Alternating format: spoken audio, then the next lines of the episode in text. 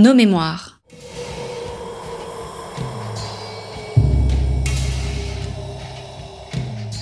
Une émission de la rédaction de Storia Voce.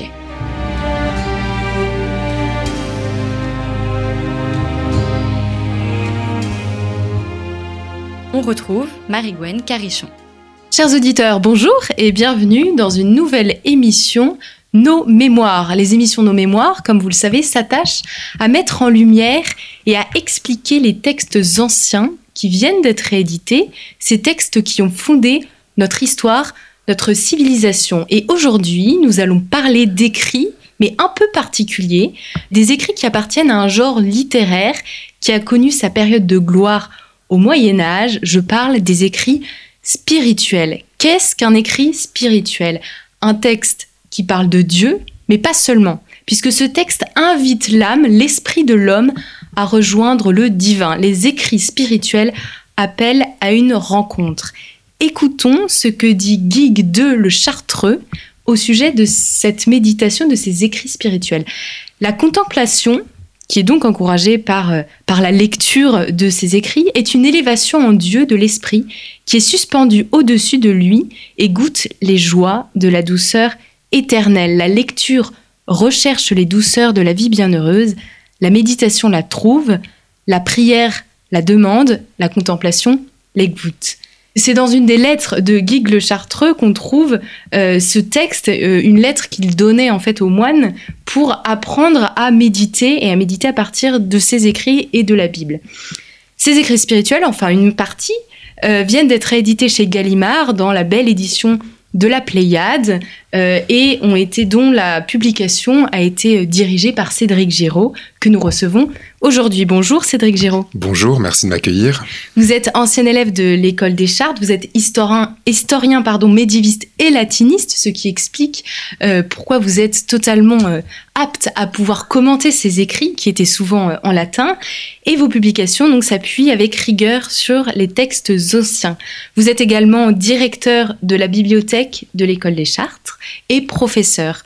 On va commencer par une question de vocabulaire pour euh, essayer un petit peu de déblayer euh, des termes qui peuvent vous paraître sombres, nous paraître sombres. Quelle est la différence entre la contemplation et la méditation? Pourquoi la prière Et comment est-ce qu'on peut prier avec la lecture? Alors, merci de me poser cette question, effectivement, qui permet de, préciser un certain nombre de, points. Et le bel extrait que vous avez cité de la lettre de, de Geek 2 euh, pose assez bien la, définition. Geek 2 est contemporain d'une époque où l'on va définir justement la nature de ces exercices spirituels. Ils existaient avant. Hein. Les, moines n'ont pas attendu le XIIe siècle pour euh, lire, méditer ou contempler. Mais c'est avec Geek 2 et d'autres que ces définitions vont se euh, préciser et vont surtout donner lieu à une véritable, euh, un véritable ordonnancement entre elles. Donc la première étape, effectivement, c'est la lecture, qui consiste dans une lecture le plus souvent euh, à voix haute, parfois silencieuse, mais à cette époque on a plutôt une lecture à voix haute, qui permet de prendre connaissance d'un texte et de le savourer. Cette lecture savoureuse du texte mène à la méditation, qui est la compréhension du sens même du texte. Et à travers cette compréhension savoureuse, les moines de l'époque parlent d'une menducation. C'est un texte qu'on va chercher à, euh, à, savourer à tel point qu'on finit par, euh, par l'avaler, hein, comme, euh, comme une nourriture, une nourriture spirituelle.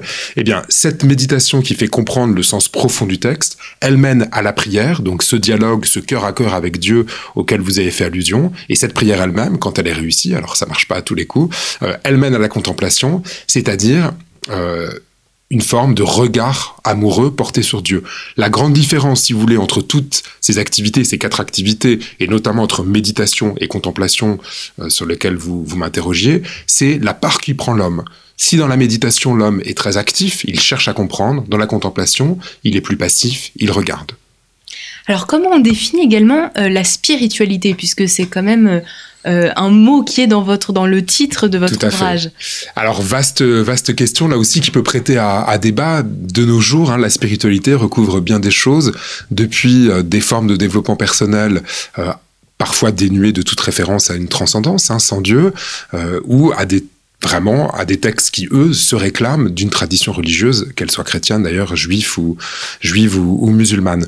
Euh, pour moi, la spiritualité, ou pour les médiévaux, disons, c'est peut-être plus important que mon propre avis, euh, pour les gens du Moyen Âge, la spiritualité, euh, c'est une activité qui va transformer l'homme. Donc elle est héritée de ce qu'on appelle dans l'Antiquité la métanoïa, c'est-à-dire cette conversion, ce changement qui fait passer de l'homme d'un état euh, animal, c'est-à-dire euh, qui ne goûte que les choses de la terre, à un état spirituel, c'est-à-dire une ouverture qui euh, porte justement à la contemplation dont on parlait tout à l'heure. Donc les textes spirituels, ce sont les textes qui vont favoriser ce processus de transformation intérieure et de changement. Ce ne sont pas juste des textes qu'on lit pour s'informer, mais ce sont des textes qui sont censés avoir une action profonde et intérieure. Si on reprend euh, les, schémas commodes, euh, enfin quand on sépare euh, l'Antiquité du Moyen Âge, je vais réutiliser ces termes, qu'est-ce qui va distinguer la méditation, les écrits spirituels du Moyen Âge mhm. de des écrits qui ont été publiés durant l'Antiquité? Bien sûr, parce que Évidemment, hein, la spiritualité n'est pas inventée par, par le Moyen Âge. En revanche, ce qu'invente sans doute le Moyen Âge et c'est pour ça que je commence avec un auteur qui est à, cheval sur les 11e et 12e siècles, qui est Anselme de Canterbury, Saint Anselme. Euh, ce qu'invente donc le Moyen Âge, euh, c'est une forme littéraire brève, la méditation, euh, dont le but est à la fois d'éclairer l'intelligence et d'enflammer la sensibilité. Et ce texte, ce genre littéraire, le genre méditatif, euh, est vraiment tourné vers la subjectivité, ce qui est relativement neuf par rapport justement à la période antique, qui va chercher plutôt à utiliser les mots de la Bible, le psautier notamment, pour prier et entrer en communication avec Dieu. La nouveauté peut-être du Moyen Âge, c'est de développer un genre littéraire centré sur le lecteur et donc qui cherche à établir cette communication intime entre un homme qui prie et Dieu. C'est-à-dire que pour les chrétiens du Moyen Âge, la Bible ne suffit pas? Alors, c'est pas qu'elle ne suffit pas, mais c'est que euh, on va chercher à développer des genres littéraires qui vont s'appuyer sur la Bible. Hein. Si vous regardez les notes des textes que, que j'ai traduits, euh, la Bible elle est omniprésente, mais on va considérer que euh, on va l'auteur va chercher à nouer un dialogue plus intime et qui fait droit à la subjectivité du lecteur, et donc on va prolonger le texte biblique. Ça ne le remplace absolument pas, puisque tous ces auteurs continuent à dire l'office et à être euh, baignés dans une culture biblique, mais on va chercher à donner une inflexion plus personnelle à la prière.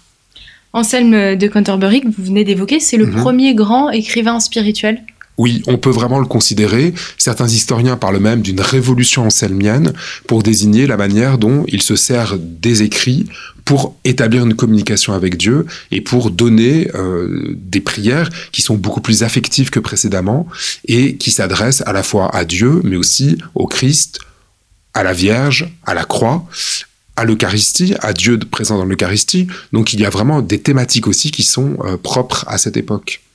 Et Jean Cassien, lui, mhm. il va donner comme conseil pour la méditation, pour la prière, la récitation d'une même formule. Est-ce que c'est une méthode qui reste durant tout le Moyen Âge? Tout à fait. Alors Jean Cassien, qui est effectivement un moine de l'époque euh, tardo-antique, hein, qui fait la transition entre d'une part l'Orient et l'Occident, mais aussi entre l'Antiquité et le Moyen Âge, euh, donne effectivement cette récitation d'un verset psalmique hein, comme méthode de la contemplation. Ça reste tout à fait une méthode médiévale. Euh, en effet, les écrits spirituels comme euh, vous me l'avez fait remarquer, hein, complète la Bible, mais ne la remplace pas, hein, c'est certain.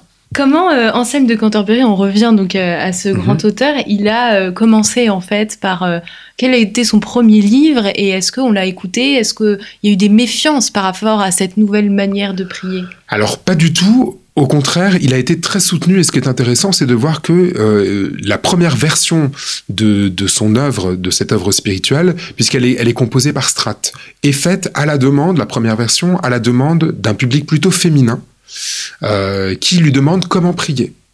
Donc, dans un premier temps, il va envoyer euh, un florilège des psaumes, ce qui était la manière, si on veut, euh, antique et du haut Moyen Âge de prier. Donc, on va utiliser les mots mêmes de la Bible. Et puis, dans un second temps, à ces florilèges des psaumes, il va joindre des prières et ces prières, on en a un, écho direct parce qu'on a des correspondances de l'époque qui parlent de ces textes, y compris des correspondances adressées à Anselme, ont un succès immédiat parce qu'elles répondent à une demande. Finalement, ce besoin d'une prière qui ne soit plus simplement adossée à la Bible, mais aussi à un rapport personnel à Dieu, entre en résonance avec les demandes de la société et notamment celles des femmes de l'aristocratie. Donc, on écrit euh, la spiritualité pour les femmes de l'aristocratie et non pas pour les moines comme on pourrait l'imaginer euh, plus naturellement. Alors les deux, si je puis dire, puisqu'en effet, euh, ces textes qui étaient à l'origine, la commande était une commande aristocratique, ont un succès aussi énorme dans les milieux monastiques. La meilleure preuve en est que dès les premières décennies du XIIe siècle, on se met à écrire à la manière de saint Anselme, et on a donc des recueils de prières à la fois authentiques et attribuées à Anselme, qui pour l'historien sont le signe le, plus patent euh, du succès de cette littérature qui se répand euh, comme une traînée de poudre dans les cloîtres depuis l'Angleterre jusqu'en Italie du Sud dès euh, les années 1150. Donc si tous ces écrits se répandent, on suppose qu'il y en avait beaucoup, puisque mhm.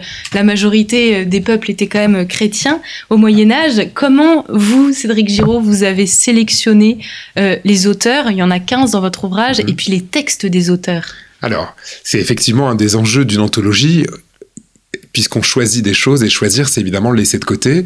Euh, mon but était de, de rendre compte de, ce qu'était la spiritualité médiévale, non pas à l'aune de notre propre goût, de notre propre choix, de ce que la culture euh, commune a retenu, mais en partant du goût des médiévaux. Et donc, je me suis intéressé à une source que les historiens avaient peu utilisée, qui sont les listes de lectures recommandées.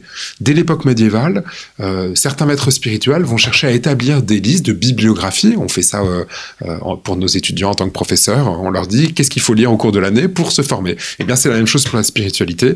Dès le XIIe siècle, on a des moines, euh, formateurs de novices, très souvent, ce sont souvent des maîtres de novices, qui vont établir des bibliographies en disant, voilà, si tu veux te former à la vie spirituelle, il y a une dizaine d'ouvrages à lire. Et ce qui est très intéressant, c'est que du XIIe jusqu'au XVe siècle, ces listes sont relativement compactes et définissent une espèce de ce qu'on pourrait appeler un palmarès des auteurs spirituels qu'il fallait avoir consultés. Et c'est en m'appuyant donc sur ces sources, ces bibliographies euh, spirituelles, si l'on veut, que j'ai établi à la fois un choix d'auteurs et de textes, en m'appuyant donc d'une part sur ces listes, mais aussi sur la circulation euh, des manuscrits. Parce que c'est comme avec nos étudiants, c'est pas parce qu'on leur dit de lire quelque chose qu'ils le font, donc il fallait vérifier que ces prescriptions étaient suivies des faits, et donc je me suis appuyé sur euh, des, les éditions critiques qui montraient que telle œuvre avait eu un grand succès.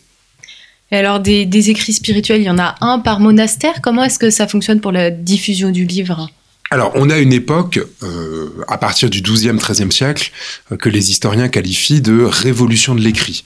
Donc, on a une multiplication euh, de l'écrit dans tous les domaines, aussi bien pour les chartes, hein, pour les documents de, de, la vie pratique, que pour les livres qui euh, consignent des textes qu'on pourrait considérer comme plus, comme plus littéraires. Et donc, ces écrits spirituels sont diffusés euh, par dizaines, par centaines, dans certains cas par milliers. Et donc, dans tous les monastères, on a plusieurs exemplaires de différents textes spirituels. Donc, il ne faut pas imaginer simplement un texte spirituel, mais on a plusieurs manuscrits de spiritualité et chaque manuscrit contient plusieurs auteurs. Une des caractéristiques aussi de ces textes étant d'être généralement relativement courts. Alors j'ai vu qu'il y avait donc des textes de Thomas d'Aquin, mais Thomas d'Aquin, on pense avant tout euh, aux, aux, théologiens, aux philosophes, pas à celui qui a écrit de la spiritualité, puisque l'écrit la, spirituel, c'est pas une réflexion intellectuelle. Alors il a écrit de la spiritualité ou est-ce qu'on peut méditer à partir de la théologie? Alors, c'est effectivement euh, un, auteur que je tenais à, intégrer puisque les recherches assez récentes, notamment celles du, du Père Torel, ont mis en valeur euh, Thomas d'Aquin comme un auteur spirituel. C'est-à-dire un auteur qui, même quand il écrit euh, de la, la, théologie scolastique, c'est-à-dire de la théologie destinée à un enseignement universitaire, a pour but de faire contempler, méditer son auditoire. Donc certes, euh, les extraits de la somme théologique que, que j'inclus dans le volume euh, sont dans un style beaucoup plus, euh, beaucoup plus abstrait que les autres textes, mais la vocation de ces textes est aussi de nourrir une approche contemplative et pas simplement euh, intellectuelle de, euh, de la vie chrétienne. Comment distinguer euh, l'approche, oui voilà, dans la méditation mmh. intellectuelle de la, du vrai, de la vraie rencontre avec Dieu? Est-ce que c'est difficile pour les chrétiens de, de faire cette distinction ou est-ce qu'elle est très naturelle? Ben, disons que euh, pour les gens de l'époque médiévale, je crois que la distinction n'existe euh, n'existe pas vraiment pour les, lecteurs du Moyen Âge. Finalement, il y a une solidarité que nous avons un peu perdue entre euh, une théologie qui serait pour nous spéculative et une spiritualité qui serait là aussi pour nous plus affective. En fait, euh, pour les gens du Moyen Âge, euh, l'affectivité est une forme de connaissance. Hein, ils le disent parfois. Euh, amor intellectus est. Euh, aimer, c'est comprendre. Et donc, il n'y a pas c'est nos séparations, nous, euh, même académiques, hein, qui opposent les choses, là où les gens du Moyen Âge ont tendance à pouvoir lire la théologie aussi comme une forme de rapport affectif ou comme un support de la prière. À partir de quand les écrits spirituels vont être suffisamment popularisés pour que chacun puisse au moins en avoir lu une ou deux fois dans sa vie? Alors, on peut considérer que c'est le XIIIe siècle, notamment l'apparition des ordres mendiants, donc les franciscains et les dominicains, qui vont populariser ces écrits. Euh, mon corpus est un corpus latin, donc c'était un choix de prendre les textes écrits en latin puisque ce sont les textes fondateurs, mais tous les textes ou quasiment tous les textes qui sont ici euh, traduits depuis le latin ont fait l'objet de traduction dès l'époque médiévale. Et en fait, dès le XIIIe siècle, ces écrits spirituels ne sont pas simplement accessibles à euh, un public de lettrés qui lirait le latin, mais aussi aux simples gens, euh, même aux simples paysans dans certains cas, ou des gens très très simples, qui pouvaient avoir accès à ces textes via des traductions ou via même la lecture collective puisqu'il ne faut pas oublier que un texte agit euh, pas seulement parce qu'il est lu, mais aussi parce qu'il fait lu de manière personnelle, mais aussi parce qu'il fait l'objet d'une lecture communautaire, ce qui était relativement fréquent à l'époque médiévale. Donc dès le XIIIe siècle, et c'est un phénomène qui s'accélère au XIVe et XVe siècle, ces écrits spirituels en langue originale, c'est-à-dire en latin, ou bien plus souvent traduits, ont touché un très vaste public. Et alors, euh, pour revenir sur cette, euh, cette notion du livre. Vous expliquez euh, dans votre très belle introduction qu'à partir du XIIe siècle, je vous cite, conscience, cœur, expérience intérieure furent conçus comme des livres qui devaient être écrits. L'âme est un livre. Oui, alors effectivement, cette métaphore euh, prend de l'ampleur à partir du XIIe siècle, dans un contexte justement qui est celle de cette mutation de l'Occident qui bascule dans une civilisation de l'écrit, et donc le livre devient une image qui permet de euh, synthétiser toute la vie de l'âme. En effet, on va concevoir la conscience, le cœur, comme un livre qui doit être inscrit, euh, évidemment de manière, euh, de manière spirituelle, par, par la vérité. Et cette image, elle est extrêmement populaire, on la retrouve dans l'art, et on a même, signe, si vous voulez, de la, popularisation de cette, cette image et de, du grand crédit qu'elle va recevoir, des manuscrits qui ont une forme de cœur. Donc la boucle est bouclée, hein, le cœur est un livre, mais le livre lui-même prend la forme d'un cœur il y a une vraie inventivité en fait à partir de l'écrit spirituel. On pourrait trouver ça un peu aride et en mhm. fait il y a une vraie, euh, une vraie créativité, une vraie volonté de, de, rendre accessible le divin. Tout à fait. Et euh, pour ce faire, ces écrits emploient une langue extrêmement affective. Et donc là aussi, c'est un point qui me semblait justifier l'entrée de ces de ces écrits dans la Pléiade. C'est la qualité littéraire de ces écrits qui, loin d'être aride ou loin d'être abstrait, au contraire, joue sur la sensibilité et donc sont des textes extrêmement vivants encore pour le lecteur contemporain. Et alors, ces textes, en jouant sur la sensibilité, vont faire appel à quel euh, imaginaire mental? Qu'est-ce qu'on va essayer mm. de susciter comme image chez le lecteur pour élever en fait son cœur? Mm. Alors, des images euh, surtout affectives, donc ça joue beaucoup sur euh, l'affectivité, parfois la peur. Donc, on a des tableaux euh, de l'enfer qui sont euh, qui sont absolument effrayants, mais plus souvent l'admiration, l'amour, avec en contrepoint des descriptions du paradis qui sont qui sont des morceaux de lyrisme extrêmement extrêmement bien écrits, puisque cette prose spirituelle est souvent une prose rimée en latin, et donc j'ai essayé de rendre le plus possible ces effets euh, ces effets sonores euh, qui nous prouvent la qualité littéraire de, ces écrits spirituels. Tous ces écrits ont été écrits en latin? Oui. Alors tous ceux que j'ai retenus ont été écrits en, en, latin et tous ont été écrits avec un soin puisque euh, concevoir l'œuvre spirituelle comme une œuvre d'art fait partie de la conception, si vous voulez, médiévale du beau, qui est un des aspects du divin. Et alors pour rebondir, euh, Cédric Giraud, sur euh, cette évocation de l'amour, de l'amour euh, charnel, de l'amour conjugal, qui fait écho en fait à l'amour divin, j'aimerais que vous, nous expliquiez ce que Richard de Saint-Victor dit sur les degrés de charité. Mmh. il va faire appel à notre sensibilité pour en fait de, choses très charnelles, très mmh. concrètes, pour élever les cœurs des, gens du Moyen Âge à des, à des sphères très spirituelles. Qu'est-ce qu'il dit? En effet, Richard de Saint-Victor utilise toutes les images du Cantique des Cantiques donc la poitrine de l'épouse, sa chevelure, ses dents, toutes ces images euh, de la beauté féminine pour emmener euh, ses lecteurs vers l'amour de Dieu. Et donc il n'y a pas de, peur euh, justement de ces images ou de censure comme on pourrait l'imaginer selon une lecture qui serait plutôt celle du 19e siècle, hein. mais il y a en effet une célébration de la beauté comme un moyen de s'élever vers Dieu.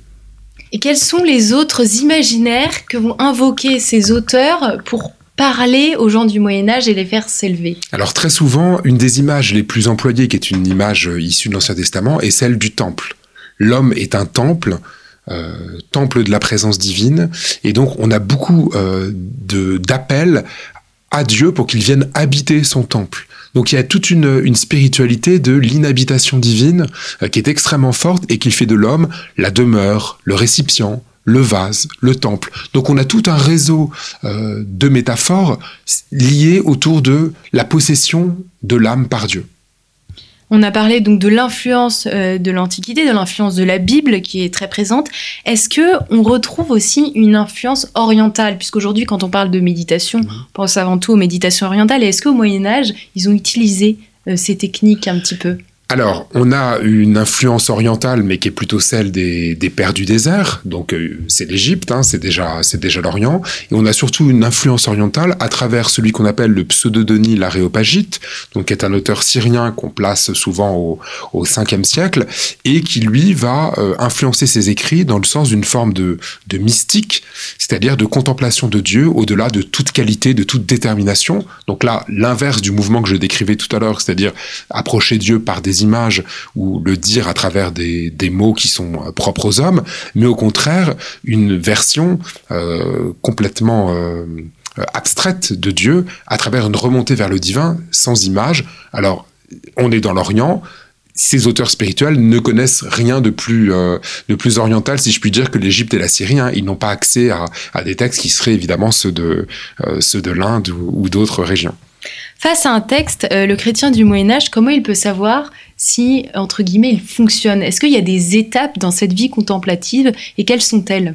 Alors ces étapes, on y a fait un peu euh, allusion tout à l'heure. Ce sont ces degrés de la vie spirituelle depuis la lecture jusqu'à la contemplation. Et puis euh, les gens du Moyen Âge ont distingué, dans la lignée d'ailleurs de l'Antiquité, de penseurs grecs comme Origène, trois états. On a un état des commençants qui correspond d'ailleurs d'une certaine manière à la lecture. C'est celui de euh, la découverte de ce qu'est la vie spirituelle, d'une forme encore de difficulté où l'homme doit combattre ses défauts. Un deuxième état qui est l'état des progressants, où finalement on est plutôt dans la phase méditative, où on commence à se repérer dans ce que c'est cette vie spirituelle et euh, ce qu'elle requiert. Et puis la troisième étape, qui est un état euh, plutôt de perfection, où là, euh, le croyant est dans une certaine forme d'union avec Dieu, étant entendu, et c'est fondamental, et ces écrits le, le donnent bien à comprendre, que ces étapes ne sont jamais acquises et que ce n'est pas une progression linéaire comme on peut d'ailleurs tous le savoir euh, dans sa propre vie. Hein. On, on, ne progresse jamais de manière, euh, quelle que soit, euh, quelle que soit la, la, la matière ou, ou l'activité concernée, de manière linéaire, mais il peut y avoir des retours en arrière qui sont même bons, disent nos textes spirituels, pour l'humilité. Donc il y a trois grandes étapes. Hein. Cette étape décommençant euh, de la, de la perfection, du perfectionnement et de la perfection, euh, mais elles ne sont pas du tout linéaires dans leur déroulement. Alors, c'est Saint Bonaventure qui parle, lui, d'une programmation de formation théologique en indiquant quels sont les auteurs qu'il faut lire pour avancer mmh. euh, intellectuellement. Qu'est-ce qu'il dit exactement C'est ça. Alors lui, il va distinguer effectivement euh, des auteurs qui sont spécialisés dans euh, tel type de, euh, de réflexion.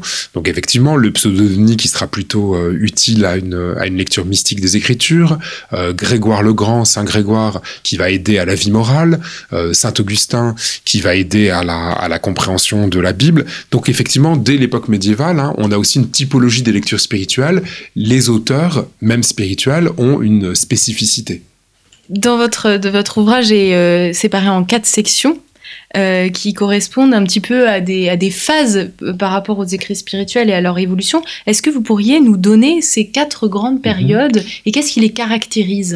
Alors, la première période qui, qui forme le, le premier, euh, la première section du, du livre euh, s'attache au 11e, 12e siècle début du XIIIe siècle, c'est un peu euh, ce que j'ai appelé les classiques de la spiritualité. Donc c'est la section dans laquelle j'ai réuni euh, les œuvres qui ont formé le socle des lectures spirituelles de l'Occident chrétien, en m'intéressant donc à Anselme de Canterbury et à des textes qui ont circulé sous le nom d'Augustin et de Bernard de Clairvaux et qui ont été des succès. Euh, vraiment, on en a pour certains plus de 700 manuscrits, donc c'est absolument considérable. Et ces textes-là servaient vraiment de lecture pour les novices. Donc j'ai voulu les mettre au début du volume pour c'était un peu le portail, la porte d'entrée pour comprendre le reste. La deuxième section euh, s'intéresse euh, aux auteurs du XIIe siècle, ce que j'ai appelé l'école de la charité, donc des auteurs qui sont souvent euh, des moines, comme les cisterciens, les chartreux, ou des chanoines, comme les auteurs de l'école de Saint-Victor, Hugues et Richard, et qui, eux, dont la grande question est la question de l'amour, finalement, comment faire naître, comment entretenir, comment nourrir l'amour de l'homme pour Dieu. Une troisième section euh, s'attache au mouvement dont j'ai parlé précédemment, c'est-à-dire le moment où la spiritualité sort des cloîtres pour toucher un plus vaste public d'hommes et de femmes. C'est le XIIIe et le XIVe siècle, avec des auteurs qui sont plutôt des auteurs euh, scolastiques, mais qui ont été aussi des prédicateurs c'est le cas de Thomas d'Aquin, c'est le cas de Bonaventure, ou c'est le cas d'un prêtre séculier, Jean Gerson, qui a été chancelier de l'Université de Paris.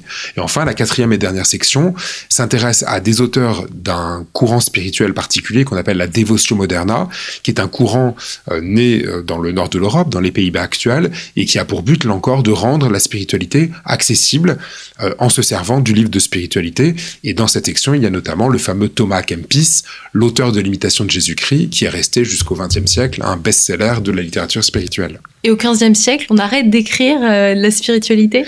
Alors, on n'arrête pas d'écrire de la spiritualité, mais on change de support avec l'invention de l'imprimerie, donc les enjeux sont un petit peu différents, et surtout, l'arrivée de la réforme protestante va changer un peu la donne avec une confessionnalisation du livre de spiritualité qui vont devenir, qui va devenir ce livre euh, une œuvre de combat, et donc les enjeux sont, sont différents, donc on quitte là le Moyen Âge, et à un moment d'ailleurs où cette spiritualité médiale ne disparaît pas puisqu'elle est encore éditée, et va nourrir aussi la spiritualité des ordres de la contre-réforme.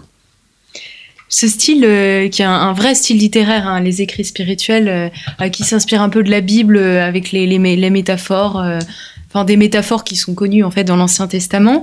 Ce style littéraire, est-ce qu'il a été apprécié en tant que tel? Est-ce que des poètes, je pense par exemple au 19e ou même aujourd'hui, s'en inspirent aujourd'hui pour écrire? Alors tout à fait, c'est un style qui est goûté dès l'époque. La meilleure preuve, j'en parlais pour euh, Anselme de Canterbury, mais ça vaut aussi pour d'autres euh, auteurs du volume, c'est que ce style a été imité ce qui est évidemment euh, une forme, une forme d'hommage. Euh, donc dès l'époque médiévale, on va écrire des textes à la manière d'eux, en imitant ces auteurs spirituels, parce qu'on apprécie ce style lyrique qui repose sur euh, les rimes, qui repose sur effectivement les métaphores, les exclamations, les questions. Donc un style extrêmement lyrique, hein, très frémissant de sensibilité, dont le but est évidemment d'émouvoir le lecteur pour opérer cette transformation dont je parlais précédemment. Et grâce à l'imprimé, ces écrits spirituels vont être euh, diffusés jusqu'au 19e et au 20e siècle, même jusqu'à l'époque contemporaine pour certains, et vont influencer effectivement euh, des auteurs. Euh, par exemple, Chateaubriand, dans le génie du christianisme, cite encore des auteurs médiévaux, et son style lui-même, d'une certaine manière, s'inspire de cette prose d'art médiévale à certains endroits. C'est le cas aussi d'auteurs comme Villiers de l'Isle-Adam, qui va citer aussi des écrits spirituels, qui va citer le pseudo Bernard de Clairvaux. Donc, cette littérature spirituelle, elle reste un modèle spirituel euh, pour les auteurs euh, chrétiens, catholiques d'ailleurs, et même protestants jusqu'au 19e siècle, mais aussi un modèle d'écriture pour des auteurs, euh, y compris qui ne sont pas forcément croyants. Pourquoi aujourd'hui lire des écrits spirituels du Moyen Âge? C'est quand même deux choses qui peuvent rebuter un petit peu dans une société très matérialiste, très athée. Alors, ce qui me semblait intéressant, c'est que quand on voit l'écho qu'a pu avoir, par exemple, l'incendie de Notre-Dame, on s'est rendu compte à ce moment-là que croyants ou non croyants, ce patrimoine-là il fait partie de notre de notre culture et on peut pas s'en désintéresser. Et ce qui m'a frappé, c'est que euh, le patrimoine écrit, qui sont des cathédrales de papier, si on veut, ne faisait pas l'objet d'une même attention. Et ça me semble bien dommageable parce que ces textes sont euh, aussi beaux que les Notre-Dame dans son genre. Donc c'était la volonté de, de montrer que cette littérature, elle avait des choses à nous dire encore par sa beauté et puis par les questions qu'elle soulève, euh, qui sont la place de l'homme face à Dieu, la place de l'homme face à lui-même, face à son destin. Euh, ces textes-là posent des questions existentielles et apportent des réponses qui peuvent toujours être d'actualité. Et c'est peut-être un, support euh, particulièrement euh, bien choisi pour comprendre le Moyen Âge, qui apparaît totalement à rebours de l'idée que le 19e a pu, pu en faire. Tout à fait. Effectivement, c'est une porte d'entrée par, par des textes qui sont par eux-mêmes beaux et qui posent des questions importantes pour, pour l'homme, et donc ce qui permet de, de, de mettre à bas certains clichés sur le Moyen Âge, tout à fait. Merci Cédric Giraud euh, d'avoir répondu à nos questions euh, sur l'ouvrage que vous venez de rééditer euh, chez Gallimard, donc dans la collection La Pléiade. Je rappelle le titre de votre ouvrage, Écrit spirituel du Moyen Âge, dans lequel vous trouverez, chers auditeurs, 15 auteurs qui ont marqué la période médiévale, qui ont marqué ces chrétiens et qui ont formé et qui ont participé à former cette société. Merci à vous, chers auditeurs, pour votre écoute et votre fidélité, et à très bientôt pour une nouvelle édition de nos mémoires.